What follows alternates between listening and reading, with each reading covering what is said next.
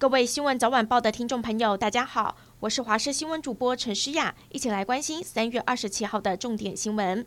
首先来关注天气，未来一个星期一直到清明连假前期的天气都不稳定的。星期一，中部以北要留意有局部的大雨，气温也会偏凉。星期二、星期三雨势趋缓回暖，主要降雨偏向北部还有东半部地区。星期四开始到下个星期天，北部以及东半部地区又会转短暂雨的天气，而且北台湾受到东北季风增强的关系比较凉，最低温下探十三度左右。一直到清明连假的后期，四月四号、四月五号，东北季风逐渐减弱之后，天气才可望逐渐回稳。下午四点零二分，新北的泸州、五股以及三重都发生了停电，一共影响了一千四百二十六户。台电表示，是因为馈线跳脱才会造成了部分路段停电，已经有一千两百二十三户在四点二十四分复电。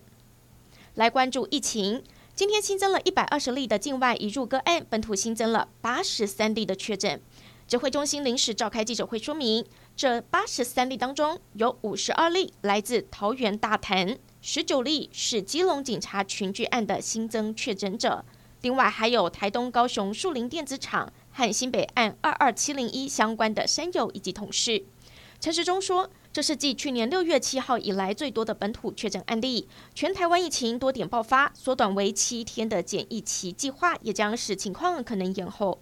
今天新竹县的本土确诊数字相当的惊人，一口气就增加了五十二人，主要都是中华工程位在新丰乡的移工宿舍。由于有人从二十六号就陆续出现了感冒的症状，大规模筛检后确诊。这五十二人当中有四十七人是泰国籍移工，另外五名则是本国籍的干部。他们平常都搭交通车到桃园的大潭电厂进行抽水机房的工程。县府也立刻公布他们的社区足迹，包括原百。竹北店以及用餐的卤味店和烧肉店，因为停留时间都超过一个小时，现在也紧急消毒，确保病毒不再扩散。而基隆今天新增十九例，银河小吃店警察群聚案持续延烧，二信高中也有学生受到波及，有三名高中生染疫，这一连串累计确诊数达到了二十七例。基隆市长林佑昌因为颁奖给染疫的警察，当时两个人都没有戴口罩，因为疫情扩大，林佑昌居家隔离时间也要从三天延长到十天。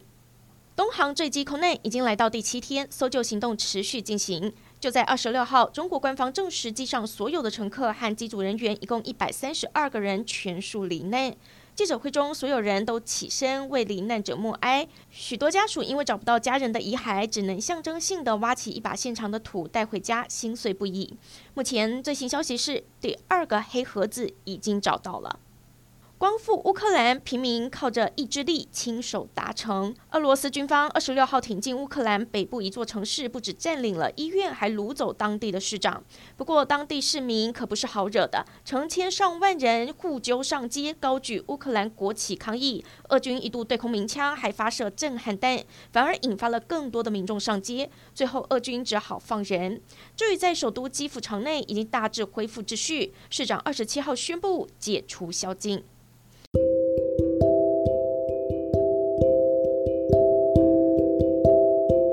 感谢您收听以上的焦点新闻，我们再会。